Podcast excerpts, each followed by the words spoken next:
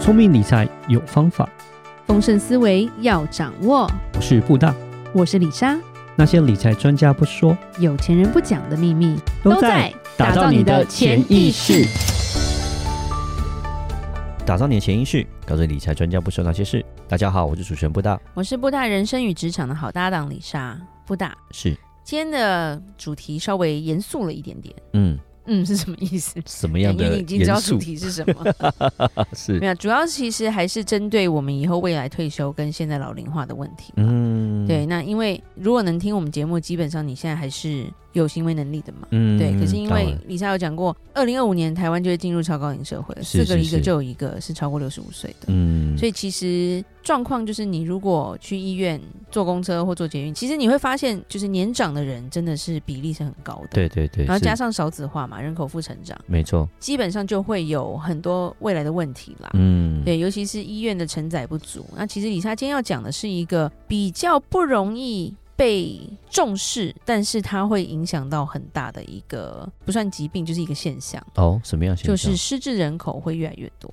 哦，其实 OK 我们人就人体就是一个机器嘛，对对对，所以就是机器总是会老。老会化，久，对，嗯然后没有人是长生不老的，对对对对就对，秦始皇都没找到那个仙丹，所以不用想了。是对，所以其实失智人口的一个增加，会是一个蛮影响全世界这个老龄化的一个问题。嗯对，尤其是说在二零二一年的时候，其实 WHO 就有一个现况报告，就是跟嗯失智症有关的，是就全球已经有超过五千五百万名失智者，哇，这是蛮多的，登记在册的有，是但是一定有很多是遗漏的，嗯有些国家可能连这个的基本常识都不会有。对。对对，所以当到二零五零年的时候，应该就是破亿的啦，哇应，该是翻倍成长。好可怕，对，那这个成本其实这个社会成本是非常高的，嗯，对。然后甚至是说，二零三零年他就说照顾成本其实可能会到二点八兆美元，哇，就是这个数字是非常大的。蛮可怕的，这个世界每三秒就有一个人得失智症，好可怕，有有感觉有点是那个是是是，紧张了吗，赶快祷告，有没有什么新的科技可以治愈这个事情？ 对，那等一下李莎会讲一下什么是失智症了。嗯对，就是跟有时候我们的认知可能跟真正的失智症会有一个落差，就是嗯了。那以台湾来说啦，台湾现在六十五岁的年长者大概已经超过四百多万了，嗯，大概是五分之一嘛。哦那那过这两蛮年多就会的变四分之一了。是是是，对，所以其中轻微认知障碍的大概占了，就是在七十万这样子，占了嗯不到百分之二十。是，所以其实其他都是比较偏重度的。嗯对，然后为什么？就是因为发现的太慢。啊，了对解，，那其实六十五岁以上的老，不能叫老人，其实六十五岁以年上长的者，长者、嗯长辈，其实他们十三个人就有一个失智，哇，OK，八十岁以上五个就有一个。嗯，几率对蛮高，越来越高，对，所以这个比例是会随着年龄增长而增加。当然了，因为机器越老就越旧，越对旧对就容对易坏掉。是是是，然后我们会常说，哎、呀，预防啊，吃什么银杏啊，或者是让长辈打打牌啊这些的预防，其实都是我们有在努力推广的。嗯，可是李莎觉得最严重的问题是，你知不知道身边的长辈正在发生这样的一个退化的状况？嗯，因为真的不要等到说今天你自己爸妈叫不出你名字的时候，你才觉得啊，代际断掉啊。这时候去看病就这可个能时来不候及了哈，就是太晚，只有神仙救得蛮了，救对是，但神仙也很忙，嗯，对他不一定要救你，嗯对，所以其实以台湾目前的状态来说，其实是一百个人里有三个失智者啦，嗯对，所以这个速度其实是也是很快速的在增加，嗯，那就基本上就是社会的负担的成本其实就会增高了。是是是，先来解释一下什么是失智症好了，好，其实失智症它是一个疾病，嗯，它其实不是真正的老化，是，对，然后就会造成很多家庭的不和，嗯譬如说就会觉得啊，老人家老还灯啊，对不对？就是怎么怎么那么顽固啊，嗯，怎么老了都这样这样子。是其实是这是不是应该要有的现象，嗯对，这其实是一个生病了嗯的状态。嗯，对，那其实我们因为没有受到这样的一个教育，其实我们的书本并没有告诉我们这个的严重性。嗯，对不对？我们的教科书并没有讲说哦，失智症要注意啊什么，因为学生都很年轻，而且就算他跟你讲，你也觉得啊，我现在那么年轻，根本不会发生这种事情。嗯，你其实就是二十岁的人不会想到他四十岁要干嘛啦，可是能的三十岁都不会想到了，是甚至其实年轻人可能会说啊，我就不要活那么老、啊，嗯但你就是会老啊，是而，且死不了、啊。嗯比较可怕的是现在是死不了，啊对，对，所以其实忽略了说，其实这些是一个病态的事情，是要去看医生的。嗯对，所以其实真正的失智症，李莎觉得百分之九十都是延误就医。 ，OK，对，是那其实它不是单一疾病，它其实是一些很多东西它组合起来，因为其实失智症它就是跟你的大脑是有关的。嗯正常的老化其实也是会忘东忘西的，嗯但它之后是会想起来的。是，所以有时候你会觉得说啊，我想起一个东西，然后我突然忘记了，嗯我是不是发生什么事了？但是之后常常有时候你就是会突然想起来了，是，那就表示你其实是没问题的，对，这就是你可能有点早衰或者嗯是是老了一点对嗯是是然后或者是说，哎，做记忆力测试，正常老化是没有办法完全记住测试中的物品，嗯这是正常的。对，有时候年轻记忆力也没有那么好。可是所谓的失智，就是对自己说过的话、做过的事，他是完全可以彻底的忘记，嗯没有这一段记忆。是，然后在自己做做这个测试的时候，他可能当然不会记得所有的物品，嗯甚至他会忘记他有做过这个测试，是，那就是失智的一个开始就对了。那失智症有分两类。嗯对，很多人会以为失智症就是就是阿兹海默是结束没是了，没有失智症其实分很多，它有一个退化性跟血管性的。对，对，就因为李莎最近有接触到，所以就是会稍微去做一些研究。那其实有时候有些患者是两个因素都会有，嗯又是退化又是血管，那这个就会可能会加速，因为你会发现说，哎，有些人失智怎么加速的发展，就是他哎很快他就什么都不记得了。嗯诶，有些人诶哎持续了十几年，他觉得说，诶，保养的还不错，对，所以其实每个人他身体的这个状况是不太一样的。那最简单的就是退化型失智症，就我们最常看到的阿兹海默症嘛，阿兹海默是，对，就是 Alzheimer 嘛，对，嗯哼就是有点饶舌。其实它是一九零六年是一个德国的一个阿兹海默医师嗯发现的，对 OK 所以他就说，他就用他的名字来命名，对自己的名字是一个病，哎，我觉得这样有比较好嘛， 对。大家就会记得他这样。Anyway，其实它就是最明显，就是我们大家都认知，就是说它的记忆力衰退，是，或者是对时间、地点、人物的辨认会出现问题。嗯，因为最常我们会遇到的就是长者可能看到自己小孩叫成自己老公，因为他嗯忘记他老了，是他以为他还在年轻的时候。嗯因为后面的记忆忘记了，甚至是说我看过的是看到自己女儿以为是小三，是，你你来干嘛？你想要对我老公干嘛？嗯对，，就是有这种不同的认知，因为他认不得你是谁了，或是叫不出名字了。对，然后这个就是认知障碍的东西。那其实它算是一个神经退化的疾病，嗯，对，就是脑部的细胞受到了破坏就对了。嗯那现在要断定这些疾病的话，就要透过一些抽血跟电脑断层。其实你去照大脑的 MRI 这些东西，其实是看得到的。嗯然后根据你大脑的损害在哪里，会知道说大概是什么样的状况。嗯对，那基本上美国前总统雷根就有得过这个病嘛，嗯是他大概得了八到十年。是，对，那其实身体除了这样的一个记忆力，他身体还算是正常了。嗯那第二个叫做额显叶型失智症，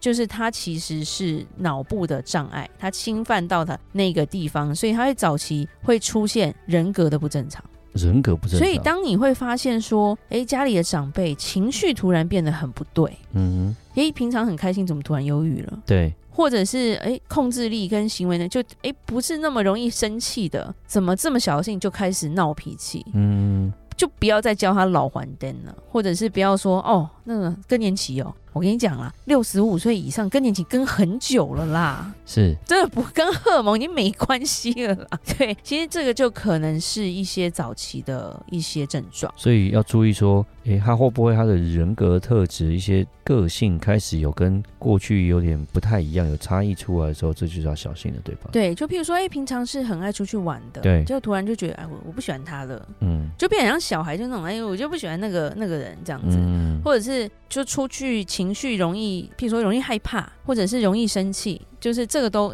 平常就很爱生气的人，突然脾气变好，这我倒是不知道啦。通常都是情绪很好的人开始变得不好，对， 对对，那个那个反过来，我倒是还没有看到这个案例太多，就对 了。至少是我在研究的时候，嗯或者是有一些表达的困难，嗯，就可能诶、有些最容易发生，就譬如说有几个是呃李莎的朋友，或者是听过一些案例是，他本身是老师，嗯，老师通常都是比较有逻辑性的，对因为他是要教小孩的。没错，可是当老师出现了这个症状，其实基本上一定就有有问题，嗯一定要赶快去看医生。是，对，因为有时候他是有受教育的，受教育的人讲话方式就不会是小朋友的那一种胡闹，你懂吗？嗯但是如果说一个比较没有受到过教育，或者是文化没有那么高，就比较不容易被发现说哎有这个状况，因为可能嗯是嗯平常讲话也就是那个样子。对，所以如果早期出现了某些语言障碍，你会发现他的表达能力突然变差了，甚至是他觉得他没有办法呈现他想要讲的东西的时候，这也就是一个退化。嗯然后其实这样的症状跟刚刚的阿兹海默不太一样的是，这样的症状其实好发期是五十岁以后就有可能会发生了。嗯对，其实是蛮早的。那还有一个叫做路易氏体失智症，它是另外一个很常见的退化型失智症，就是除了认知功能的状态，另外一个就是容易跌倒，嗯，突然开始容易跌倒了。嗯有时候我们会觉得啊，可能骨质疏松，对不对啊？钙质不够，一直给它补钙，不一定，它可能是大脑的平衡的关系。是，对，甚至是说，哎，身体会比较僵硬啊，然后或者是会有幻听，或者是幻觉，这些都不要觉得在 k 笑，这些都是因为他脑部受伤，所以会出现这样的症状。但是这个还好是他的好发期要在七十岁以后，是，所以其实我们要。去去理解说，我们在跟长辈相处的时候，有时候就是要稍微观察一下。嗯李莎其实一直觉得说，其实政府需要做些什么啦，嗯，啊因为后面它会变成一个国家很大的负担。嗯是，对，因为它不是说啊，你手痛医手就好了，因为嗯大脑的所有伤害全部都是不可逆的，是，没有办法长出一个新的大脑给你，嗯对不对？然后你人活着也不可能就是离开它嘛，对就变植物人了嘛，对对不对？对，所以这个这个是非常重要。那第二个就是血管性的失智症，血管性嗯的失智症其实有点像是你的脑部可能有过小中风，哦，OK，但是这个中风也许没有影响到你的手脚。哦，所以你不知道你有中过风这种感觉，对不对？因为你生活各方面都还是很正常。对你走路没事啊，平衡感很 OK。对，可是突然之间，可能因为这个中风就是你里面的血管可能破裂或者是损坏嘛，对对那基对本上它就会把脑细胞杀死，所因为以这一块就没有没有还是有影响到脑部，但是你的手脚生活感觉没有受到影响，所以看起来好像以为你没有中风。对嗯对。但是如果有之前李莎讲的那些状态，比如情绪变不稳啊，或者是语言，嗯这都要去看。就是其实所有的诊断都要在你做完检查之后，医生才知道说到底有没有，然后嗯到底多严重，然后要是怎么治疗，没错，而不是说一起笑带去精神科这样子。那就是很多，我觉得我们我们当子女的啦，我们以后也会老啦，但是那个时候再看我们要怎么处理，要教好我们自己小孩。哎但是我我们当子女必须要有多一点点的敏锐度了。是，对，然后不要说不在意就觉得、啊、没关系，因为其实李莎有听一个医生讲，他说其实得这些病的病人，唯一都有一个共通点，就是他们没有病耻感，嗯，这些人都不知道自己生病。是，对，情绪不好，这是没办法、啊，可是嗯就是会造成嘛。那甚至这个的早发期，现在现在有提早，就像韩国就有有电影，跟台湾现在有一部连续剧还是电影，都在演说大概三四十岁得到失智症的一个问题。嗯，其实因为现在的人可能生活压力比较大，那所以容易会可能会发生这样的一个状况。了对解，，那其实最后有一些失智症可能是营养失调啦。嗯，对，其实所以保健品也不能乱吃，是你不要吃过量，也不要嗯吃太少。是，因为这些东西可能都会影响到你的循环，嗯跟血管有关，可能就会跟脑有关了。嗯，，对，就是很多东西，然后甚至一开始就有脑脑类的病变，甚嗯然后还有说，如果你有一些慢性病，譬如说你甲状腺功能低下、啊，或者是呃新陈代谢不好的话，其实很多缺乏的一些，我觉得一些元素都会造成你的脑部的发展的一些受伤。是跟受损。对，那其实这个病程其实是蛮长的，它就是一般慢性病一样，像高血压一样，它不是嗯说中风然后挂掉就那种感觉，它没有办法，它是一个很慢的过程。但这个嗯过程对病人本身跟对家人或照顾者来说，其实都是一个很辛苦的过程，嗯因为你很容易就会被情绪勒索，是，但是对方他并不知道他做了这样的事情。嗯所以李莎会今天提出来是发现说，哎，我们好像这个社会还没有对这个东西有一个很大的重视，是，然后甚至是路上，其实有些有时候你会发现这个人怪怪的，嗯，说不定他就是生病的，是只是说他可能没有家人去 take care 他，对，甚至他因为他不会觉得他生病啊，嗯然后这没会有对病这耻个感社会造成一些不同的损害了是。那其实李莎是觉得说，哎、其实要提倡说大家要有这样的一个意识，对，去譬如说自己家里有长辈的。国家应该要规定说，几岁以上每几年可能要做一个免费的这样的一个检查，实质性的一个对检查，对，我们有健保，但是健保嗯应该要做在这个上面，对因为预防胜于治疗，这是是非常重要。你当你有早期症状，有一些药物是可以控制在一个特定的范围内，嗯然后不会说哎、诶突然发生手忙脚乱，因为这个年代请看护也很难啊，嗯，而子且女不工作去照顾家人也很难啊。是，而且脑部的受损好像是不可逆的，对不对？脑部的受损是不可逆，你只能在一个有限的范围把它圈起来，就是说让它不要再继续恶化出来。嗯，不要扩散这样子，对对对，所以最后就是说，如何发现这些早期症状啦，就是李莎讲几几点就好了。就是说，当你发现长者或者是自己不会发现，所以就是你身边的人，他的记忆力减退到有影响到他的生活。嗯譬如说，诶，跟别人约礼拜二吃饭，他以为今天礼拜一，嗯然后明明就礼拜二他没去。嗯诶，这个这个其实是一个蛮大的 mistake，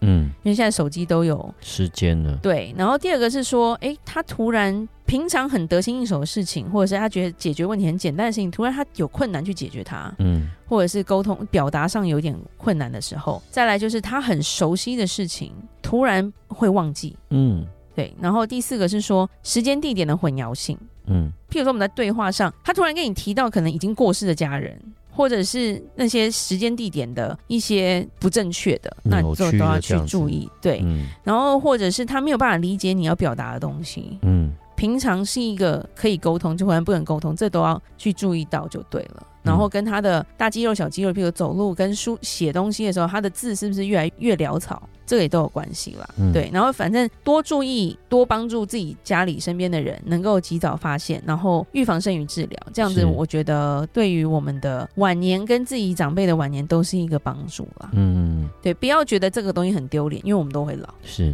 对，好，那理查今天就讲到这里吧。聪明理财有方法，想掌握丰盛思维，就记得加入我们底下资讯栏的听众专属社团哦。想听李莎讲商业故事，听我分析最新财经知识，就在打造你的潜意识。我们下期节目再见喽，拜拜